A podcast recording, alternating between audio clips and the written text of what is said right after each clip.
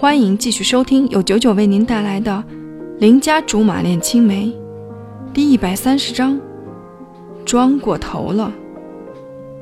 得，那我先撤了，回头有消息再找你。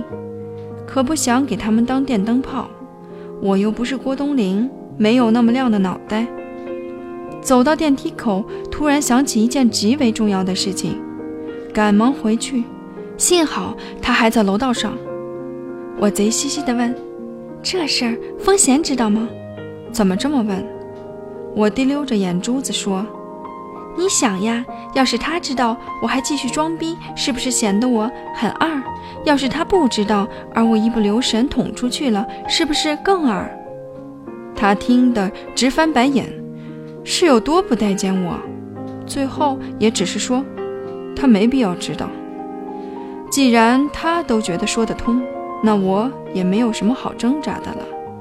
抬脚刚要走，他又叫住我。这周董卓决赛，关羽给我们留了位子，到时候我去接你。哎呀妈呀！我赶忙问：“能拒绝吗？躲都来不及了，哪里有胆子自己送上门去？”他态度坚决地摇摇头：“不行。”可是那天我大姨妈要来看我。就是大姨夫来了也得去。董卓从某种角度上说是被你逼上梁山的，他表现得义正言辞。话说，我记得他当初对董卓可不是这个态度。况且他也帮我勾搭关羽来着，怎么现在一出事什么都怪我？合着某种角度是啥角度？说着说着，我大姨妈还没来。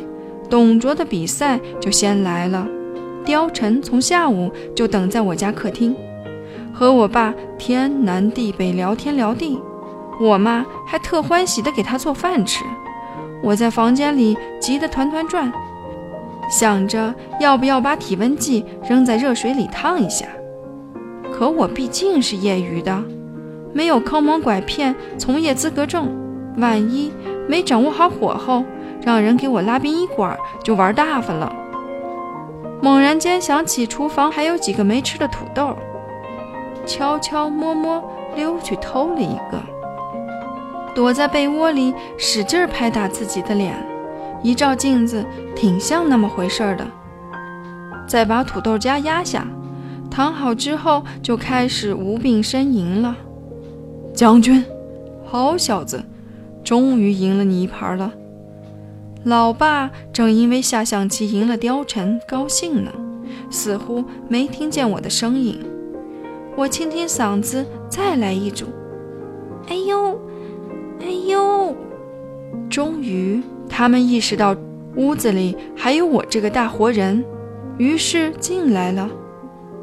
我妈看我蔫头塌脑的样子，先是愣住了，然后伸手一摸我脑门，又摸摸自己的。疑惑道：“还没我烫呢，脸咋红了？”我哼哼唧唧：“我难受。”我爸二话不说，抓起我的手就开始号脉。从小到大，我都很不解，为啥我爸要假装医生，明明啥都不懂，还动不动就给人号脉。为此，我妈不止一次说他。可他仍旧死心不改。哎呦，怪了！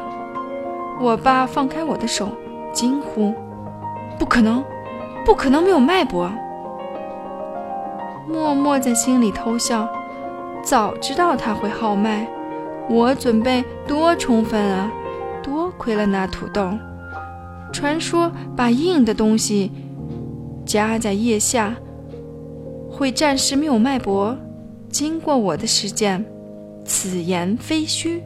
就是真医生来了，我都不带怵的，更何况是这种赤脚医生。孩子他妈，赶紧打电话叫救护车，咱家姑娘怕是不行了。我爸慌起来，我却哭笑不得，又装过头了。